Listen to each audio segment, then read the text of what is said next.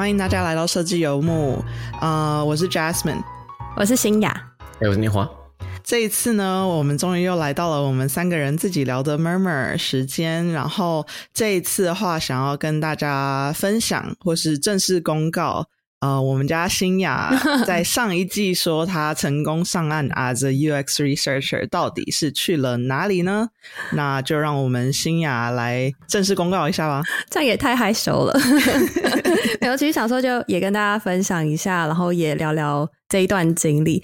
就是我去年呃，算是十二月底毕业之后，有拿到了工作。然后今年因为中间有回一趟台湾，然后因为签证的问题，所以到四月份正式在 Walmart 的，他们叫 Walmart Global Tech 公司上工，然后是作为 Senior Design Researcher，其实就是 UX Researcher 一样的概念。然后这边如果台湾的朋友呃不清楚的话，Walmart 是美国这边算是非常大的一个零售商。就是在你要买 grocery 或什么的之类的，大家都会去，然后那边的东西民生用品就非常的平价，然后应有尽有。在台湾能够类比，应该就是家乐福吧？嗯，就比较像家乐福 mix with IKEA mix with，就是有种很多东西都买得到的感觉。没错，家乐福也是什么都有卖啦，从还有卖汽车轮胎吗？哦，OK，那就可能差不多。那新雅在 Walmart 这种就是大零售商里面，主要是在哪个部门呢？这边有没有 specific 的部门？也跟大家说明一下，因为沃尔玛真的太复杂了。嗯我也是拿到这个 offer 才认真的去看，然后发现哦，它竟然是 Fortune Five Hundred 的第一名。然后就是他们的营业额其实是非常非常大的，可能作为零售商，然后又是美国最多 grocery store 的店的零售商，所以他们其实养了很多的员工，大概有呃两百多万。然后主要是在美国市场，还有在其他的地方，这样。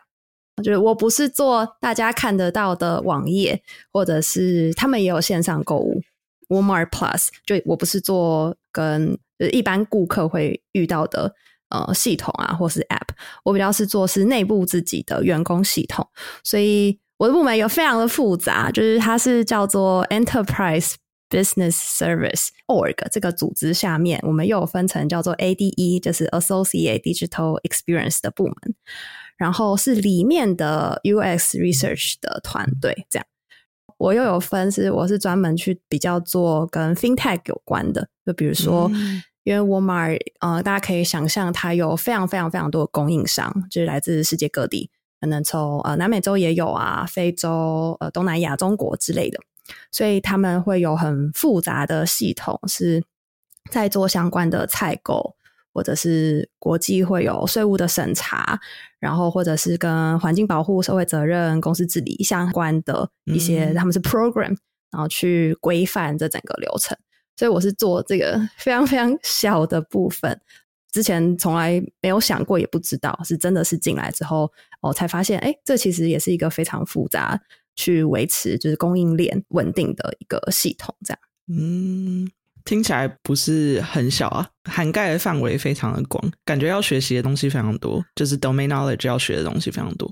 对，这也是我现在觉得有点困难的地方。相较于其他的 researcher 是做员工相关的系统，比如说我的绩效管理，或者是办公室的位置去 reservation，就是去在 office 里面 make any appointment。就是这种，我觉得会相对于比较好理解嘛。它可能复杂的点是有很多利害关系人，可是我这边我觉得 domain knowledge 真的还蛮难的，就是一开始进来要花蛮多时间去理解这个部分。对，嗯像新亚有为了这个工作搬家，对，这是另外一件事情。我现在在德州的达拉斯，就我之前在西雅图嘛，跟 Jasmine 一样，然后念完书之后。这两年很多公司开始要求要回办公室，我觉得也蛮妙的。就他们之前签的合约，大家是 fully remote，所以其实我还是很多同事都是待在他的任何地方，他的家乡也好，或者他想要去的地方。但新的一批从去年下半年签的人，就是都必须要进办公室，所以我们这群人就被派到了达拉斯也好，或者是啊阿肯萨他的沃尔玛的总部。对，所以我现在在德州的达拉斯。嗯，那个时候为什么选择达拉斯而不是直接住在阿肯萨呢？但是不行哎，请说明。没有没有，就是大家应该从来没有听过阿肯色这个地方，就是它其实是。Walmart 呃，一开始发迹的地区叫做 Bentonville 这个小镇，然后 Walmart 在那边呃已经立足了六七十年，所以那个镇基本上就是一个 Walmart 城。呃，我有去那边出差过，所以一下飞机你看到的就是大大的 Walmart banner 哦，真的。然后你路上走来走去，别桌在聊天，就你在餐厅吃饭，别桌的人也都是 Walmart 的人，好酷哦。对，它本身就是一个这样的总部 Walmart 小镇，这样。OK，所以我还是决定住在大城市一点点。你现在住过去多久了？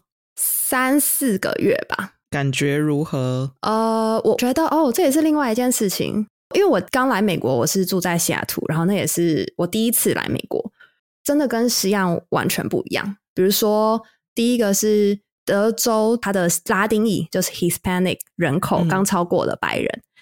然后，或者是我住这边的黑人人种也很多，因为德州就在墨西哥的正上方嘛，所以非常接近南美洲。然后很多移民，就我也认识到很多第二代、第三代、第三、第四代都是南美洲的移民。呃，相比亚洲人少很多，所以整个人口面也少很多。然后再来，德州是美国的第二大州，第一大是阿拉斯加，合理。所以在这边，我非常 shock 的事情就是。我一开始要学怎么开车，而且大家开的速度超快，因为这边太大了，就你随便出门开车就是二十几分钟，就是通勤或者你要去别的地方，就是到处都是一定要用到车子。嗯哼，这样就走路到不了任何地方，走路到不了。对对对，所以是一个就是跟我本来想象的美国，以为是就是从西岸角度看的美国完全不一样。这样，嗯嗯嗯，对，算是体验了一个完全不一样的生活形态。对。好，那我们既然知道了新雅目前居住环境的一个 profile，那再拉回到工作的部分，因为这个是一个还要迁移啊等等的工作机会，当时是怎么选择要加入沃尔玛？因为那个时候其实你是有多方面试的嘛，所以其实还蛮好奇新雅的 decision making 的过程。说哦，沃尔玛这个机会是如何让你觉得有吸引你，然后有什么特征是让你觉得？OK，我很想加入这个团队呢。嗯嗯嗯，其实这个我觉得也蛮有趣的。就是我本来以为就觉得哦，沃尔玛零售业，然后听起来又是老牌美国企业代表，就是同事们应该呃 可以想象，嗯，不会太年轻。就是我一开始对于沃尔玛的印象，就可能相对大家会觉得它是一个比较传统的企业吧。嗯，是第一个 first impression，但后来面试过程中就发现，呃，我的小老板其实比我年纪应该还小，然后我们整个二十几个人的 USR 团队，就是都是三十岁出头，大部分的人，那很年轻啊，对，非常年轻。就是我后来才知道，可能是在呃，就我们这个 org 下面的设计 team 跟研究 team 都非常的年轻，就他们比较新的团队，所以。他才成立一两年，然后也 hire 到的都是比较呃讲科技业的人才，这样。嗯哼。然后另外一个是也蛮多元的，或是我在面试其他家 USR 的时候，就 USR 蛮吃可能当地文化吧，或者是比较多是美国人会做的工作，所以大部分面试的团队都是白人居多。然后我们当然也是，但是我们团队其实还我觉得还算蛮多元的，就有伊朗人、有澳洲人、印度人、台湾人、中国人、俄罗斯人。光是 UXR，对，就我们 OK 二十几个人，然后三分之一就都是外国人，所以我觉得相对的多元性是比较高，而且也有其他种族，黑人跟拉丁裔这样。嗯，对，那个时候面试就有面到，有发现这件事情是吗？面试的时候稍微看了一下，发现就是有，然后但我进来就发现，哎，比我想象的又再更多一点点。OK，OK，嗯，OK，对，这是第一个。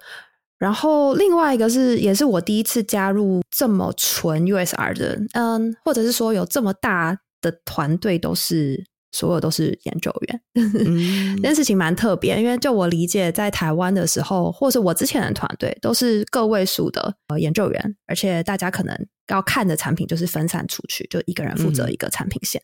对，但我们比较像是一个公司内部的顾问团队，所以我们会协助蛮多的产品跟 business 商业的团队去呃改善或优化他们的系统也好，他们的产品也好。对，嗯哼。然后还有另外一件事情也蛮有趣的是，我们二十几个人团队里面有分了一个专门做 research operation 的。哦，可以介绍一下那是什么吗？嗯嗯，就是我之前比较知道，就是 design operation，就大家比较会常听到。那我们自己的 research operation 大概会是去整理大家所有的研究报告，然后去做命名也好，做集中管理也好。他们会负责带每个礼拜的周会，去帮助管理阶层来管理大家不同的 ticket，然后去规范大家应该怎么去用这些素材。然后我的所有的 onboarding 流程啊，或者中间员工要进行研究相关的训练课程啊，呃，也是他们负责。OK，所以可以想象成说，除了 research。本身以外的所有事务都是 operation team 在负责那种感觉，有一点像，就是他们会需要管理那些资料，然后同时呃也会去设定，就是整个研究流程。就比如说我们自己有不同的 review，你在做研究的时候会有 peer review，会有管理层帮你做研究 review，嗯，然后是由他们去管理这些流程的，就是去设定哪一个 check point。去引导不同的研究员，大家一起去 follow 这样的系统流程，这样 OK，这也蛮有趣的，我觉得。嗯，好奇你们的团队有 design operation 吗？现在？嗯，我们的话，我们有一个不是叫 operation，可是有一个专属的职能叫 UX program manager。所以他负责的东西其实有点类似，可是他就会比较是负责在 cross product 的一些可能要 training，就像你讲的，可能有 accessibility training 之类的东西，就是所有 cross product 都要知道的东西，他就会负责那个 announcement 跟确保大家都有 train，然后确保大家都都有符合那些条件等等。对。我觉得是有点类似啊，可能就是不同公司叫不同的东西，然后有一些职责范围就是有些多，有些少等等。可是因为我觉得在大公司可能有一种说想要专科 IC，就是像新雅跟我跟念华都是专门在做 either research 或 design，让这些人可以好好专心做这些事情。就会有另外一个人来帮忙处理一些行政上的事务。嗯，可是我们又不是那种你知道 director 等级可以自己有一个特助，所以是有点像是很多 team 共享 share 这个一个对 share 一个资源去帮忙处理行政事务那种感觉。念华那边有吗？哦，我这边没有 design，没有在做 research ops 的人。嗯，我 design ops，我是 design ops 的人。OK，好，那就有听说新雅的一个心路历程，很想趁这个机会跟大家一起分享，说新雅在找工作的时候到底有多辛苦。因为如大家所知，这一两年在美国跟欧洲算景气都不是特别好，然后也有很多很多裁员风潮，所以其实这个时候要找工作的新鲜人其实是辛苦的。那其实新雅可以顺利找到沃尔玛是一个。非常了不起的成就，所以想听听看新亚当时的经历跟心态转折。嗯，没有没有，我觉得对啊，大家找工作都蛮累的。然后 大部分细节我们在之前那集有讲。然后我后来觉得，可能如果真的遇到这种科技业寒冬，或者是美国现在有点越来越竞争，如果在台湾有一些工作经验，真的会蛮加分的。就是后来看身边的朋友，或是早一点顺利找到工作机会，可能是因为之前有一些相关的经历，会比较容易被看到履历。然后我觉得另外一个也可以提的，这应该也算优势，就是现在很多在大公司被 lay off 的 researcher，他们其实是缓步的在找的。然后去年我觉得相比今年可能又再容易一点点，因为今年又更多的 lay off，然后职缺又更少了。不过我们也有观察到一个现象，就比如说我的组上还继续在真人，主管就说哦，他就会有面到那些比如说被 Meta fire 的 researcher，就非常非常优秀，很希望他可以加入。最后的结果是他们不愿意 relocate，就他们不愿意 搬来 either Arkansas 或者是像是达拉斯。可能有家庭在那里，已经有房子了，整个生活圈都在其他的州，对，所以像我们这种刚来美国或是刚毕业，就是还比较愿意移动的新鲜人的话，我觉得相对是有这方面的移动优势的。哦，这个还蛮有趣的。当时除了 Walmart 之外，有其他间公司的 offer 是希望你 relocate 到可能相对不那么 popular 的地方吗？Walmart 应该是最不 popular 的地方。呃，那时候还有拿到 Cisco，他们是全远端的，其实蛮好的。对，但我也想要分享另外一个小故事，就是我记得我还没有跟你们讲过，就是我那时候有在谈 Cisco 的 offer，是，但后来发生的事情有点离奇的鬼故事，就是 我是先拿到 Walmart，然后后来很幸运又拿到 Cisco，然后就想说，哎，既然是第二个 offer，我应该可以谈谈看薪水吧。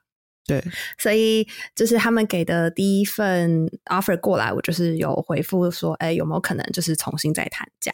嗯，然后那时候刚好遇到是去年的圣诞节，就是他们已经要放假，而且 Cisco 真的是福利很好啊，他就是直接放大家一两个礼拜，嗯，整个团队的人，所以 recruiter 就跟我说，好，那我就先把你那个 offer 撤掉，就在系统上先撤掉，不然会过期。然后等到对等到主管啊都回来之后，我们再重新谈。但结果发生的事情是，回来之后他们就说：“哦，你已经拒绝了这个 offer，所以我们就找了下一个人。”所以根本没谈到的意思，是不是？对，就有点不知道是沟通不良，还是因为那个时间点就是他们太多人选了，他们其实也不一定要你这个人，就是他在面试当中有非常非常多优秀的，因为我其实也只是他们的第二名排序，他们已经先给了另外一个人 offer。嗯，然后才在呃又有新的职位，然后才再找我这样。OK 啊，对，所以惨痛的经验就是，当市场就比较是脂肪市场的时候，其实真的还蛮难谈的。对，对，这个也蛮好奇。所以新雅当时是几乎不算有谈薪水是吗？基本上两家就是他们就只给给你。他们 fix 的，就是在他们也算他们范围里面，薪资范围跟职级范围里面了。对，所以新雅当时有对薪资范围做 research，然后稍微大概知道说落点在哪里。对，然后跟你的落点是有所相符的。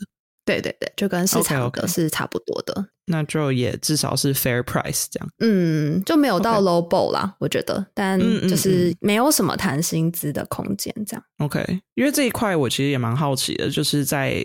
现在的市场状况，呃，身为劳方有没有谈薪水的 leverage？就是有没有办法像之前那样子，不管有没有拿很多 offer，就都可以大谈薪水的这个趋势有没有改变？新雅在一起毕业的同学之间有听说过这件事情吗？有明显的感觉到景气影响了谈薪的弹性吗？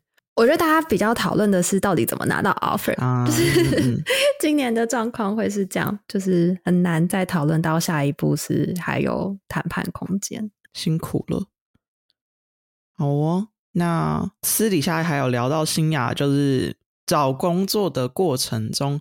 还有遇到签证问题，大家最头痛的。然后新雅遇到的更算是一种极端状况，所以希望大家不要遇到。可是不小心遇到的话，要该如何解决？嗯嗯嗯，真的，我觉得美国很大的问题就是呃拿工签或者是拿身份这件事情。然后我那时候遇到的状况是，呃，我们毕业就会将有点像是你的学生签证，他会要另外申请一个是 OPT 的。有点像是工签的概念，它的概念是让你学习之后能够留在美国，继续进行从事相关的职务，跟你专业相关的工作，然后去学习。这是他当初这个工作签证的本意。然后呢，通常大家申请，就是尤其是我十二月毕业，十二月申请，应该一个月内就会拿到这个工作签证。所以我当初就跟公司说：“哦，我应该二月中就可以上工了，因为我计划可能一月就回台湾，然后我二月就可以直接一定一定一定会拿到，然后就可以上工。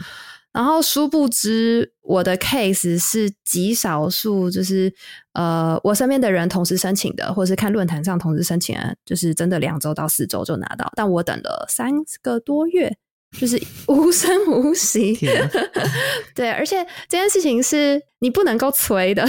移民局最大，我们我们只能被动的接受他跟你说哦，现在的进程在哪里，然后有没有通过。但我是三个月都完全没有消息，嗯，对，所以中间其实还蛮慌张的，因为有听到一些故事，是你真的拿不到，你可能就这辈子就都拿不到了，真的，呃，有有人被拖到半年或一年。然后如果一年的话，就基本上你的这个签证就过期了，你就没有机会能够再留在这里。嗯嗯嗯嗯。然后再来是因为工作很难找，就是公司方他们不一定能够等你那么久。他现在有很多的人选嘛，就是嗯，他就会直接换到下一个，他就直接找一个没有这方面问题的人，会简单很多。对，所以我那时候就一直跟公司延，就说上工时间，然后同时也很就是要去找律师啊。去找呃法院呐，去找呃地方议员，就是会有一些自救的方法啦，就是他们可以从他们那方去帮你问你的这个案子的状况，这样。嗯，对。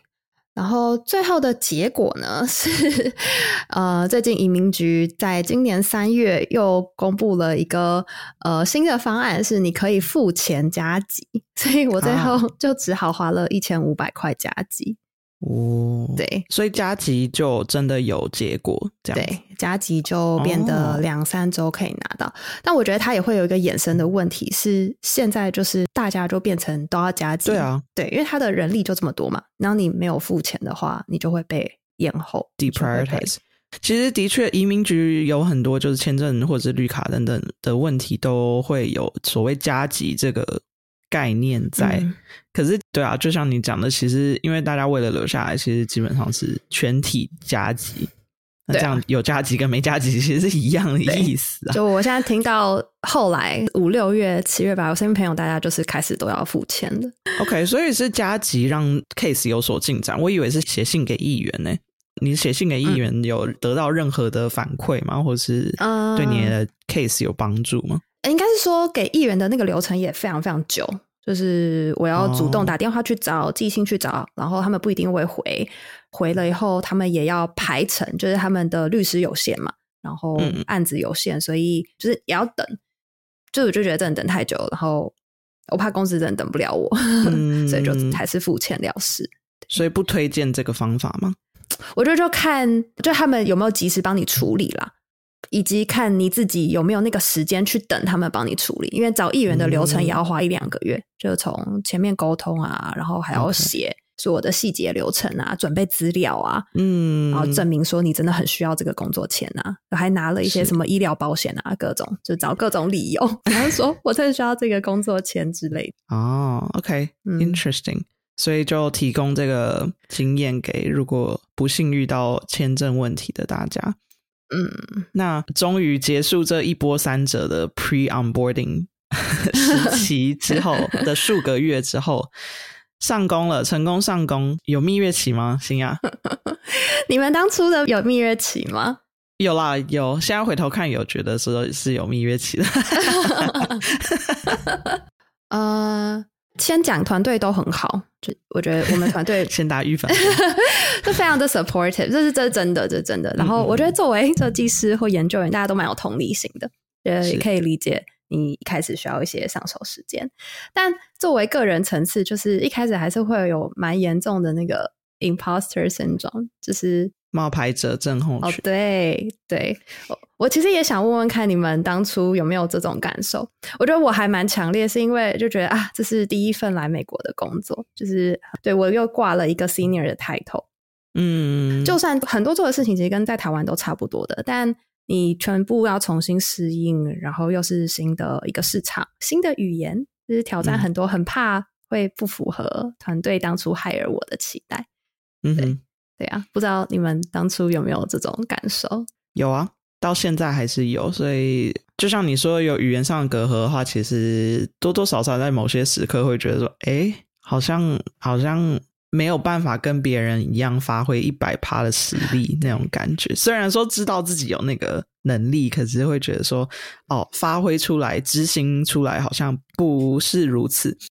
可是，就与此同时，就会发现说啊，人家就是 hire 你 as a person，所以就是他们相信你的能力呀。这是一个很双边的挣扎，就是一方面你自己觉得自己很好像因为语言有受到挫折，可是另一方面，其实大家，尤其我觉得在美国，其实看到各式各样背景的人，嗯，很多，所以其实也并不会说什么哦，就只有你语言不同或是之类的。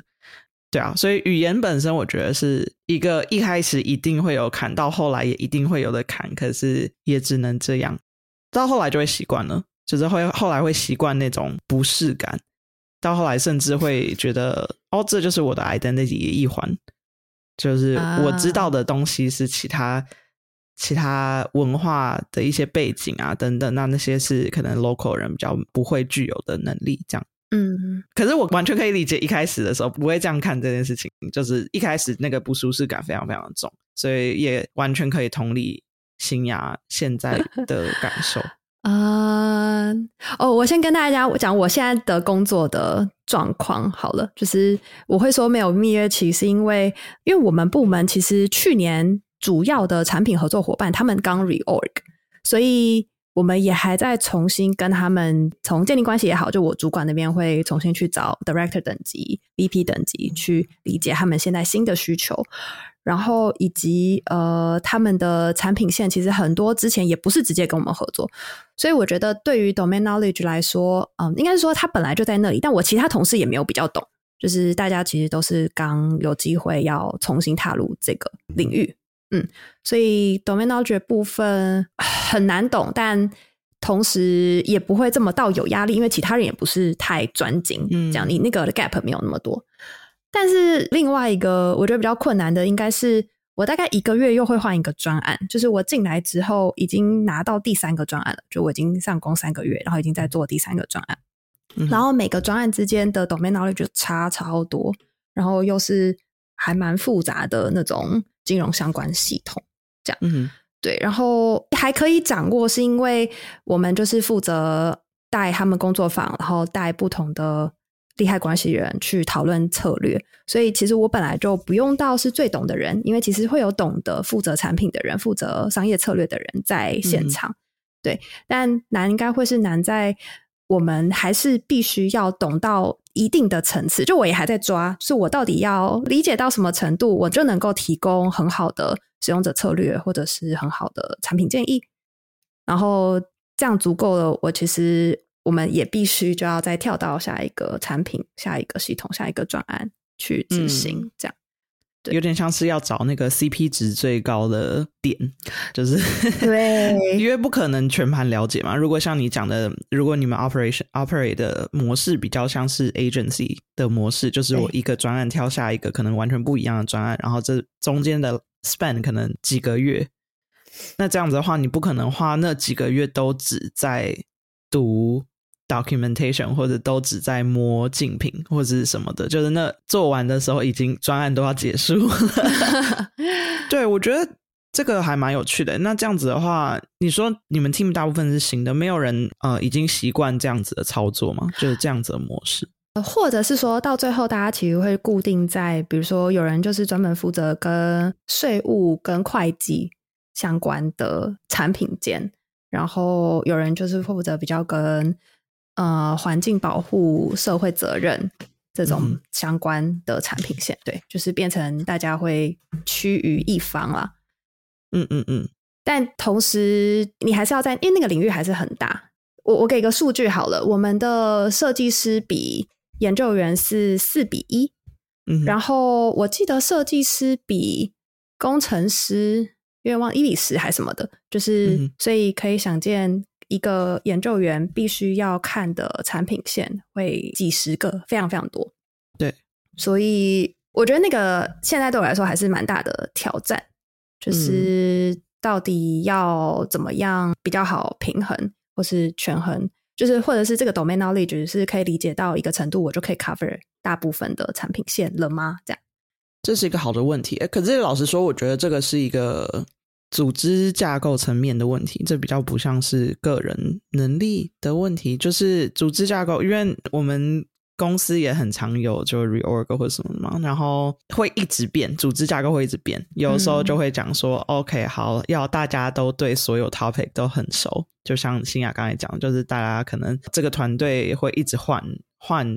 重点就每一个 researcher 或者每一个 designer 会一直换重点，所以你要一直很对整个产品领域很熟。那接下来就会有一个 director 或者 high level leader 发现说，哎，这样子的话，大家没有办法有效建立 domain knowledge。嗯，那我们就开始把组织架构变成深化，就是在这个一个大的 team 里面有一个 pods 的概念，就是说，哦，我们可能这两个 researcher 就是专门处理税法，然后其他他们都不碰，他们就是做税法，所以他们就是在这里待的越久，就会越深化那个 domain knowledge。然后，如果又换了一个 leader，leader 就会说不行，那这样子的话，你们完全你们这些 part 都没有办法互相合互相换，对，或是不能 connect。你们可能明明应该要 horizontal 一个 solution，你们却没有办法互相沟通。嗯，或是如果说一个 part 的里面重要的人走了，就会变成那个不可或缺性会变太高，对公司来说风险是提高的。嗯，所以就会一直不断的组织架构会一直在换这件事情，所以我一个人的角度来看，就是我觉得不用太希望，尤其在现在西亚所在组织架构里面，不用太期望自己可以了解所有事情，因为真的就是那个 scope 不是 for 一个人了解所有事情的，他就是希望你整个团队来处理这件事情，所以真的就是找到一个平衡，然后我觉得其实重点是。facilitation 的能力吧，facilitating 的能力，而不是说你 domain knowledge 到底到底多深。嗯嗯，因为公司 hire 你 as a researcher 比较像是说我 hire 你，然后希望可以有一个人，然后把那些有 domain knowledge 的人挖出他们脑中想的精髓那种感觉。呀呀呀，这个比较是我的角色，我们团队的角色应该要达到的事情。对。那新亚有在台湾工作的经验过，然后现在也有在美国担任研究员的经验。那现在除了刚才提到的语言差异造成的冒牌者症候群之外，在这两个不同的地方、不同文化下担任 UXR 的主要差异是什么呢？呃，其实我觉得真正的工作内容真的差异不大。也是会做到从嗯前端 discovery 的研究，然后甚至有在工作坊做策略，然后也会做到后端比较 evaluation 的部分。嗯，那用的工具、用的研究方法也差不多。比如说工具就是 Figma、呃 Miro 或 Miro 啊，User Zoom 啊，User Testing 啊，其实都是一样的。我觉得呃，这个是工作。用的工具跟方法层面没有差太多，那比较多的应该是文化。我觉得你们那时候给我的建议非常好，就是要找大家 one on one。这个也是在美国大家蛮习惯做的事情。后来就发现同事之间真的是可能定期就会跟团队内部不同的研其他研究员做一对一，可能就约个三十分钟，然后聊聊天，就是了解个人的生活状况，然后也了解大家最近在工作的内容是什么。就是保持那个连接性，呃，后续就是有点是会帮助后面大家如果要互相合作的话，呃，很有注意这样。这是我的后来发现哦，其实他们很习惯这样做，嗯嗯，对。然后另外一个我觉得也很有趣的是，有很多的那种 shout out culture。这个是什么？我没有听过。哦，我觉得你们一定也有，就是在台湾我们比较不会这样做。比如说我们在每个礼拜的 research meeting，就是大家共同要汇报工作的进度的时候，我们一开始会有个二十分钟，十到二十分钟，让大家去表达今天感谢哪一位同事，或者是哪一位同事做的不错，想要特别提出来，让整个团队都知道的。这样，这个是很新的东西，对我来讲。可能在台湾或者我们本来的文化里面没有那么习惯一直表达感谢哦，尤其是在舞台上面让所有人都知道这样，这个我是觉得其实还蛮不错的。当大家都有意识的做这件事情，会让你对于团队的归属感比较强，然后你也比较知道哦，呃，个人其实有努力展现的地方，然后也会被大家去认可这样。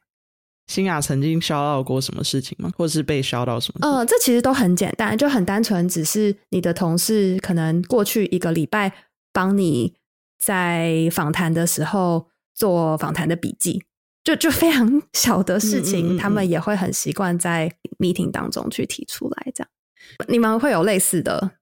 嗯。我们我们就是叫 Kudos Culture，然后应该说叫 Kudos，然后我们这个不是像我觉得新亚讲说你们是固定 dedicated，就是有 meeting 的时候会有特别做这件事情，我觉得是蛮有意思的。可是我们是比较像是随时都可以做，然后可以 send a thank you note to your colleague。然后对方的主管会收到这个 thank you note，然后那个主管通常会就再散播到整个大 team，就是说哦，呃，Jasmine 就是传了 thank you note 给新雅，然后是因为什么事情，然后谢谢他这样子，所以就是有种时不时，我几乎每天在 email thread 里面都会收到，就是对啊，我觉得新雅讲的很好，其实就是一个增进团队情感跟呃，同时也也让大家更愿意去做一些互利的行。为这样的互利的动作，然后小或大都无所谓。就是有一些我有看过很小，就是像对啊，meeting notes 啊，或者是讲说哦，他他做事很认真之类。然后也有大到说谢谢你帮我 launch 了这个产品，就是各式各样都有。所以我觉得这个文化是还蛮不错的，就是收到或是送的人都会心情蛮好的。呀，真的真的，嗯，但是台湾子公司也可能会有这种东西吧。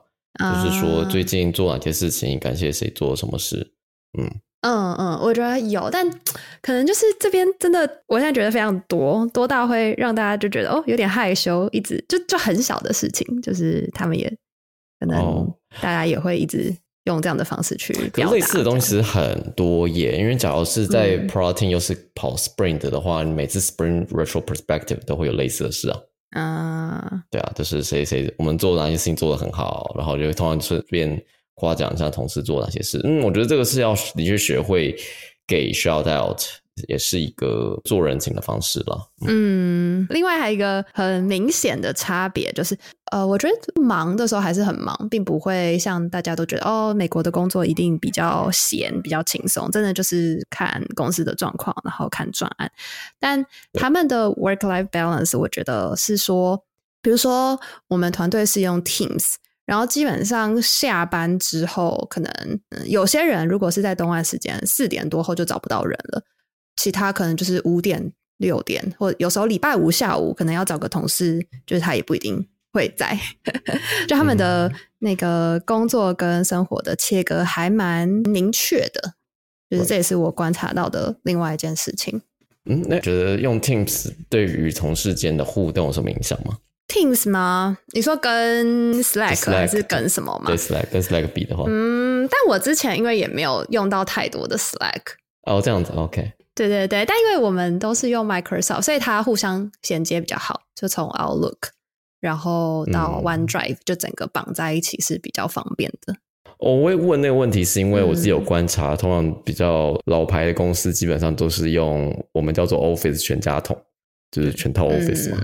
然后我们发现，也许是跟工作环境或者是系统界面，但我们总体下来觉得用 Teams 让人失去互动兴趣。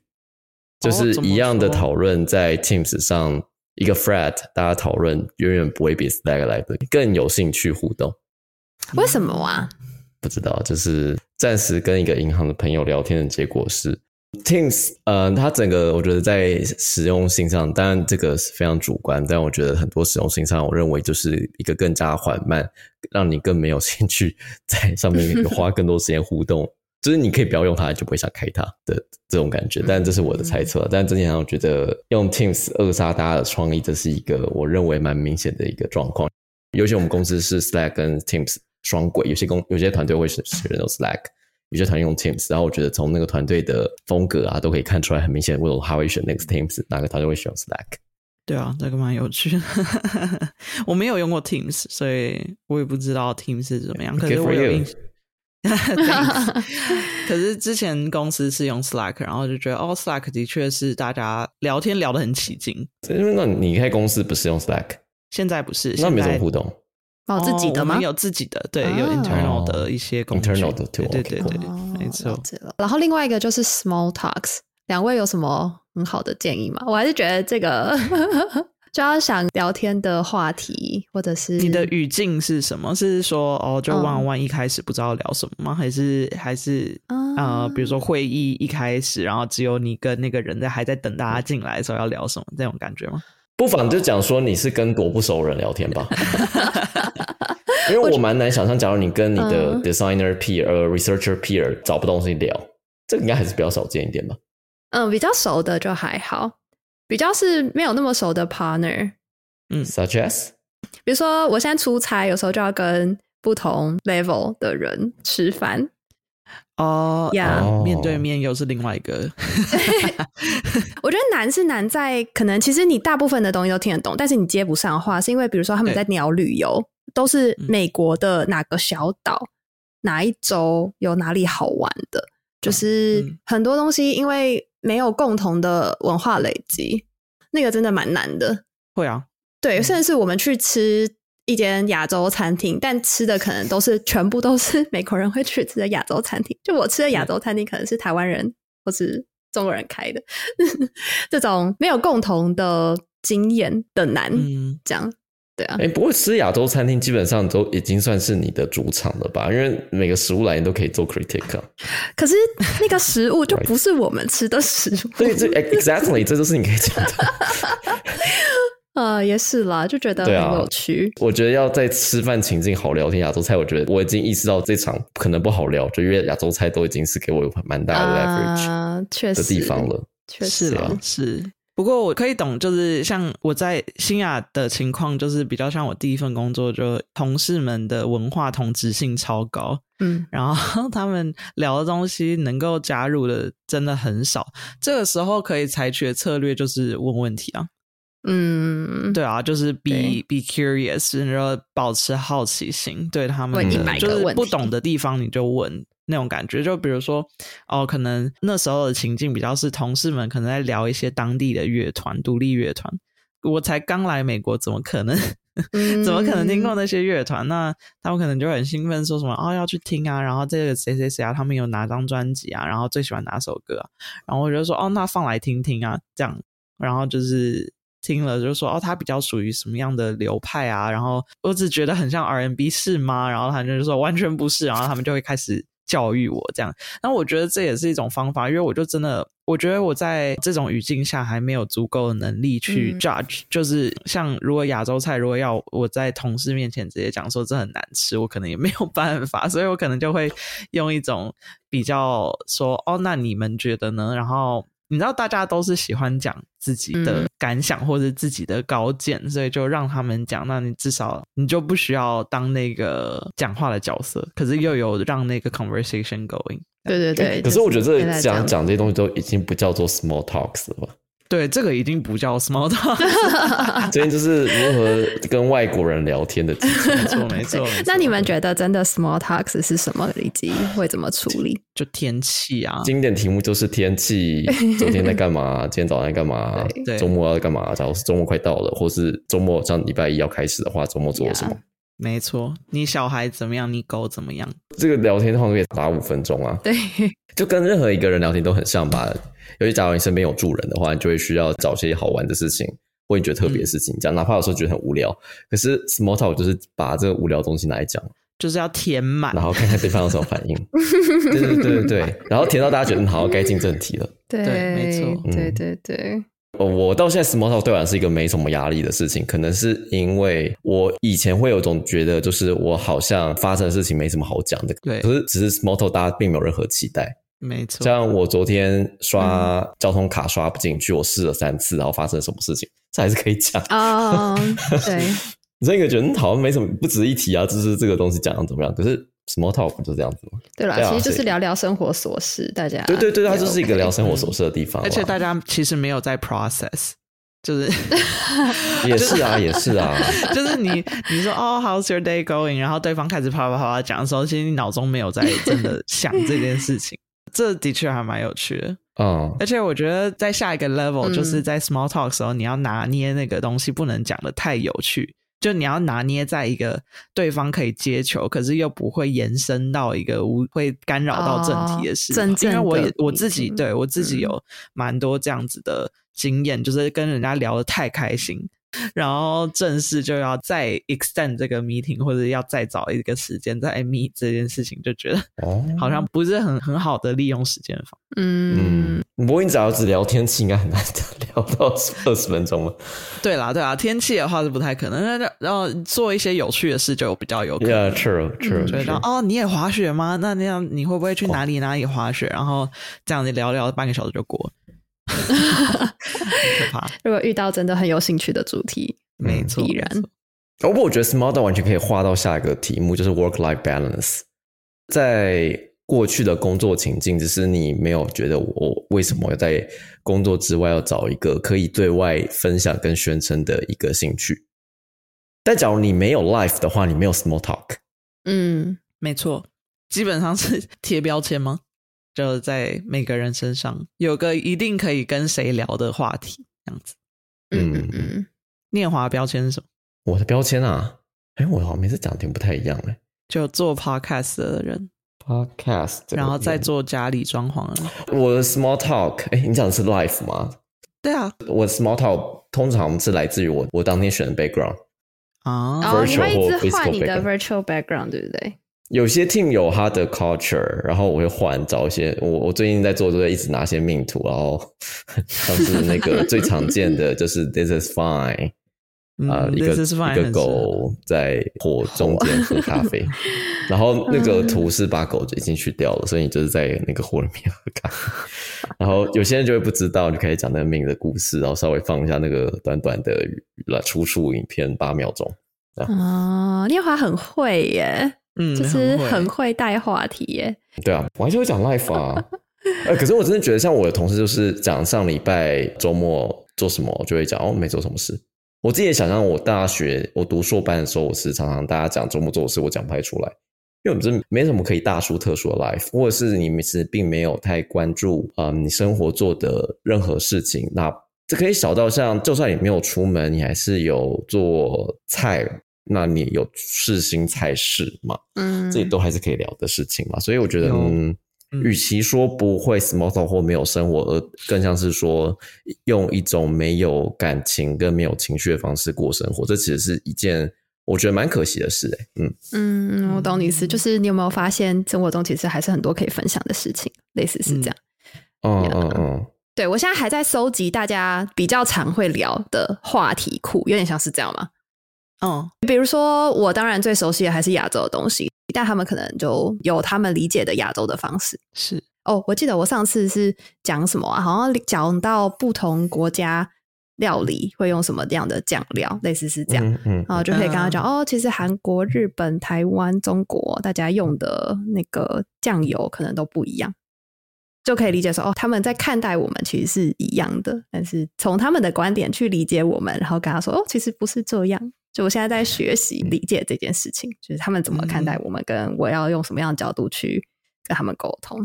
我觉得这又是另外一个层次。就是如果你想要，就是比如说教育大家，或者你想要 advocate、evangelize 你自己的文化，这样对你想要，你觉得你的文化很需要被大众认识的话，这个又是另外一个我觉得在企业里面可以做的事情，就是你可以当一个先锋吗？这几乎有点像社运的吧，对不对？就是一种一公司内的运动，然后让这件事情变成一个，either 是教育，这就比较严肃；然后另外一种是 celebration。所以像我们公司里面也很多这种特殊文化的 celebration，就是比如说 Asian 有 culture month，然后 Pride 也有 Pride month，对。嗯，我们也我们 month，反正就是什么 month 都有什么东西要 celebrate 这样。然后，所以像新亚讲说，如果你对就是发扬光大亚洲背景，或者甚至发扬光大台湾背景这件事情有兴趣的话，其实你可以当那个 move 发起人这样子，很多空间可以尝试。不过就是个 small talks 嘛，好好聊天，都是从 small talks 开始的。其实这个不得不说，就是。我觉得新雅带出这个，虽然可能会觉得说跟 UX researcher 本本质没有什么太大的关系或之类的，可是这个是一个在欧洲应该也是是在企业生存的一个很重要的事情。然后它可以延伸出很多东西，像之前有一集我们在讲办公室政治的时候，也有稍微提到这一点，就是你要闻到风向，其实是要透过跟人每一个人之间的 relationship。那那些 relationship 就是从这些 small talks 或是假设你是台湾文化背景运动的发起人，那大家可能如果跟你有同样思考或者支持你这样子运动的人，就会对你有股亲近感，然后对你有产生 trust。嗯其实这个这个人对人的 trust 是在企业里面能够推动任何事件 work or non work related 都是必要的。所以觉得新雅已经开始在想这件事情，其实是一件非常不错的事。嗯，你们讲的非常好。同意，哦，不过 small talk 我有个具体的建议耶，就是我之前有一个遇到一个问题，就是因为其实不是每个跟你 small talk 人都很常跟他聊天，像是一些更随意的场景，像是咖啡、呃茶水间，因为每个人不是每天都来办公室，所以遇到一些比较少见的人，又或者是因为一些是线上公司的活动，你会遇到一些 o h a n 会遇到人并不常用，但你可以预期未来还会聊到天的话，我自己其实是有维护一个人头青色，就是他的照片。跟我们聊过的题目哦，尤其我其实，在实体活动也蛮常发生的，就是说我面前这个人，我记得我们聊过天，但我不是很确定我们聊到什么事情。可能像大家坐在一桌嘛，然后就把手机拿出来开一下我的 note，说这个人在聊什么哦，OK，确认一下我记得是对的人之后开始聊。那对我来说，这个增加那个题目的深度蛮有帮助的。我还在很努力去记忆大家人跟脸。跟他们兴趣的配对的时候，这个是是一个有帮助的一个做法。嗯，OK，你自己个人的 CRM 客户管理系统就对了。嗯，呃，我有听到也有些人是这样做的。嗯，确实应该会蛮有帮助。我之前好像也维持过一段时间，然后就 慢慢的熟悉之后就不需要了。你够熟就不需要了，够熟不需要。对，熟悉就不需要了。对，可以当做 on board 的一个方法吗？我用了快一年，所以哦，尤其在人还在改变速度很快的时候。这真的不错，因为当你刚进来，可能要接触几十个人、上百个人，可能没有到那么多啦。最一开始真的，对啊，那一开始真的蛮难的，要能够把大家连接起来。好，OK，那我们在讨论完美国 versus 台湾的工作经验主要差异，其实也不一定是 UXR 了。哎，对啊，念华好像没有讲。我也蛮好奇，在台湾跟在荷兰，哦，嗯，可是因为我的状况，可能当下我又比较呃舒服的地方是，毕竟新雅是已经用一个很有经验的人的方式进来这个产业，那时候我还是比较偏是新兴嘛，所以我觉得我的压力其实并没有那么大。假如真的要讲的话，呃，我这不是差异，因为我没有那么感觉到非非常大的差异，而我比较大的是说。呃，你永远会知道你现在的工作有一些你没有那么会做，可是这个团队在你来之前早就存在，除非你是参加一个新团队，那是另外一回事。可是比较常见是你已经参加了一个既有团队，那其实就算有些你不会做事情，反正你新人嘛，就让给其他在线的人先做。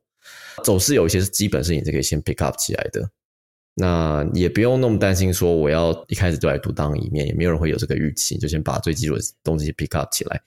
最基础，大家看得出来有进度的事情，那把这东西掌握之后，你就有更多，嗯，你可以有更多的空间跟时间去换，呃，那一些需要慢慢 pick up 起来的事情。可是，在那时候，你就已经可以被认为有贡献的事情。假如你真的很害怕自己看起来很尸位素餐的话，尤其在一开始的时候，嗯，不过每个工作应该差不多吧？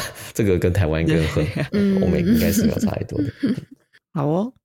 那在节目尾声，想要访问新雅关于接下来的职涯期许跟规划是什么呢？在沃尔玛工作的几个月后，有什么改变吗？我其实也在想这件事情，因为真的是刚开始在美国工作，然后很不一样的环境。然后首先应该当然就是要先把工作做好。其实也可以跟大家分享，就我现在的状况是，我觉得语言还是最大的挑战。比如说在台湾，我们作为母语者，作为研究员，我就是呃，我要同时访谈，同时可能也要记重点笔记，然后同时去思考这个人讲话背后的脉络跟有没有其他的动机，然后问好的问题。然后这件事情是要很有效率的达成。然后我觉得我现在要用英文，我还没有办法把这四件事情内化的非常好。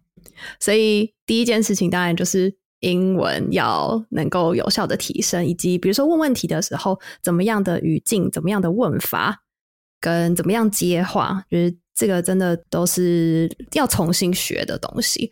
然后，其实像我自己访谈完，我就必须要花很多时间，是重新去听那些访谈的录音，然后才能够真的完全了解。就我觉得之前在台湾，至少或中文用中文的时候，不需要花那么多的心力，但用英文的场景就必须要重新去 review，然后确定说，哦，我真的理解它的含义，它背后有没有其他的意思？这样。然后，我觉得在大公司还有一个好处，就我不确定，因为我在台湾的时候也没有待过大公司，所以很多其实就是要学组织架构，跟怎么去跟不同的人密切合作。这样，从可能 business 的人、做 product 的人、做 engineer 的人，就怎么样可以有效合作，以及研究到底怎么能够真的提供到影响力，甚至是量化我们的成果。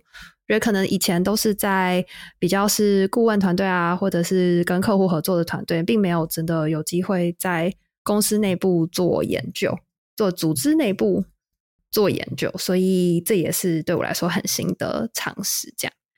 哦，还有一个我觉得蛮有趣的是，我们团队一开始进来，大家其实蛮多的 training，包含呃从 user room 啊，我们还有另外一个是叫做 Fable，就是跟 accessibility 有关的。然后每年大家也有给有呃资源去让你上 NNG 的课，然后我觉得这个也很不错，就真的是哎大组织听起来很赞，对呀，而且是直接就像那个 NNG，就是我们有一个叫做 Senior Apprenticeship Program。然后那个 certificate 其实也要五千块嘛，然后基本上作为研究员，大家就是可都可以申请，让大家有时间去做 training 做训练。然后团队也还蛮重视这件事情的，就你可以就是请两天的假，就是去去上课这样。嗯嗯嗯，就很重视业内的 growth 这样。对对，觉得这个也很不错，就是比较少这样的这么有组织、有系统性的规划，差不。多最后应该就是因为我现在做的是蛮 niche 的，可可能跟 fintech 相关的领域，但也不知道这会不会是自己非常喜欢的。因为我觉得总归而言，到最后应该还是必须要找一个想要深化的，有去增加累积自己 domain knowledge 的地方。就这个也跟念华和 Jasmine 之前有谈过，就你们之前也有提说，呃，可能也会思考，就是下一阶段到底要待在哪一个领域，然后去深化。这可能不是现在，但是我下一步也会会开始想的事情。